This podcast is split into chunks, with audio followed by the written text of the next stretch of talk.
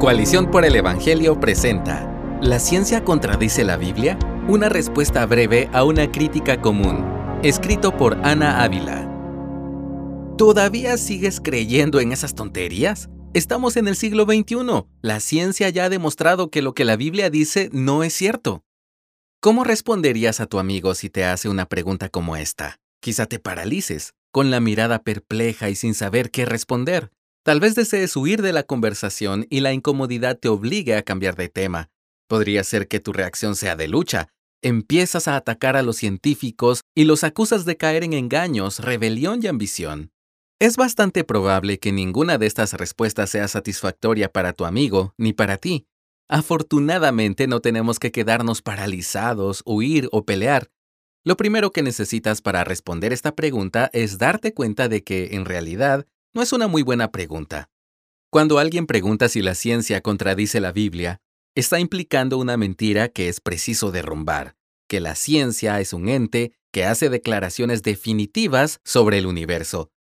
Esta ciencia, entonces, pretende colocarse junto a la Biblia para retar su autoridad.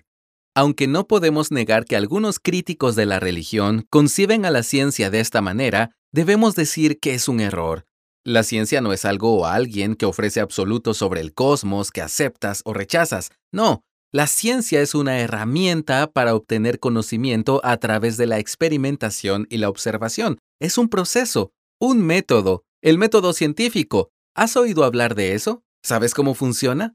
En términos generales, para emplear el método científico debemos observar un fenómeno natural, formular hipótesis, que son explicaciones tentativas acerca de por qué ocurre lo que ocurre, poner a prueba esas hipótesis a través de experimentos y analizar los datos para llegar a conclusiones que pueden inspirar nuevas hipótesis. Primero que nada, nota que el método científico trata con fenómenos naturales, por definición. Decir, la ciencia demuestra que Dios no existe es equivalente a estudiar la pecera de tu casa y decir, mi análisis demuestra que los tiburones blancos no existen. Que tu estudio se limite desde el principio al mundo natural no es razón para afirmar que el mundo sobrenatural no existe, por muy buenos que sean los datos obtenidos a través del análisis.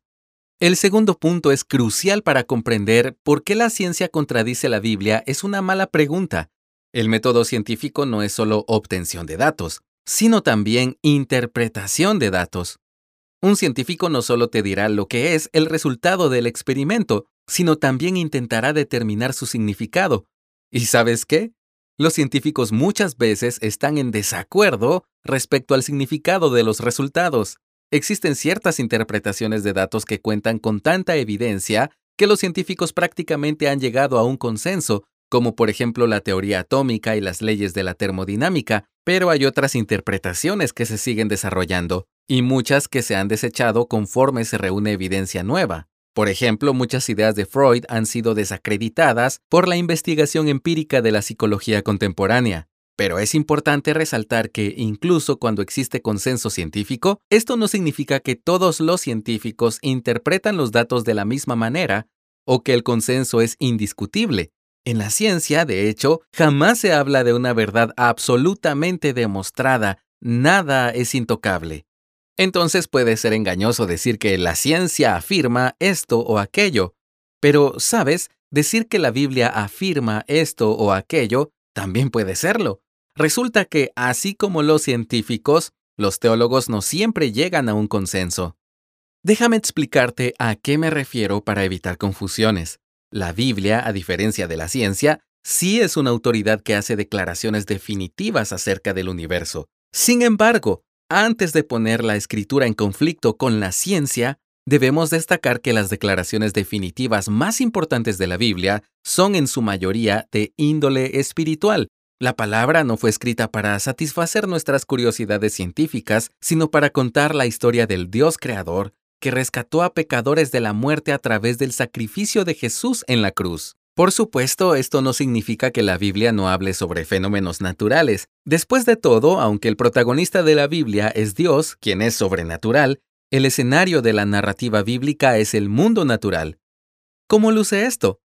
Con frecuencia vemos a Dios interviniendo en las leyes naturales. Al mismo tiempo, la Biblia enseña cómo Dios gobierna las leyes naturales y las usa para cumplir sus propósitos perfectos. Todos los cristianos están de acuerdo en que Dios obra en todo tiempo.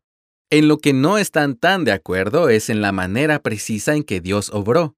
¿Fue un proceso milagroso o un proceso natural bajo su control soberano? A algunos cristianos quizá les parezca extraño pensar en todo esto, la Biblia es nuestra máxima autoridad. ¿Por qué no habría consenso entre los teólogos ortodoxos? El caso es el mismo que en el de la ciencia. Observamos la Biblia, pero también interpretamos la Biblia. Hay interpretaciones muy claras en las que todos los cristianos están de acuerdo, como que Jesús resucitó milagrosamente, y otras en las que no tanto. Por ejemplo, que Dios creó el universo en seis días de 24 horas. Como nos recuerda el matemático y apologista John Lennox, es la escritura la que tiene la autoridad final, no nuestro entendimiento de ella. Intérpretes falibles. ¿Qué pasa cuando el consenso científico y el consenso teológico no concuerdan? Para muchos cristianos la respuesta es asumir que los teólogos tienen razón. Para muchos no cristianos, la respuesta es asumir que los científicos tienen razón. Ninguna respuesta automática es sabia, como explicaba el pastor R.C. Sproul. Si una teoría de la ciencia, la revelación natural, está en conflicto con una teoría teológica, esto es lo que tengo por seguro. Alguien está equivocado. No salto a la conclusión de que debe ser el científico. Puede ser el teólogo. Pero tampoco salto a la conclusión de que debe ser el teólogo. Bien podría ser el científico. Tenemos seres humanos falibles interpretando la revelación natural infalible y seres humanos falibles interpretando la revelación especial infalible. La verdad es una, de eso no hay duda. Nuestra búsqueda de la verdad, sin embargo, no siempre es tan sencilla como nos gustaría. Abracemos con firmeza las verdades centrales de la Escritura. Cuando la ciencia tenga algo que decir respecto a un tema que se menciona en la Biblia, escuchemos con humildad y valor, distinguiendo la evidencia de la interpretación que muchas veces puede estar influenciada por cosmovisiones contrarias a Dios. La Biblia cuenta la historia más grande de la humanidad. Las verdades del Evangelio, verdades por las que vale la pena morir, son intocables para la ciencia. Cuando alguien afirma con seguridad que la ciencia contradice la Biblia, no está esgrimiendo un argumento sofisticado, sino dando una versión moderna de las palabras del Salmo 14, verso 1. Dice el necio en su corazón, no hay Dios. Me atrevo a decir que la mejor respuesta a la pregunta de si la ciencia contradice la Biblia no es una respuesta, sino más preguntas. ¿Qué te lleva a pensar eso? ¿En qué aspectos exactamente crees que la evidencia científica desafía la escritura? ¿Cuáles pasajes son los que te resultan más problemáticos? ¿Has considerado interpretaciones alternativas? Dios permita que el luchar con la verdad nos lleve a encontrarnos con la verdad. Gracias por escucharnos. Si deseas más recursos como este, visita coaliciónporelevangelio.org.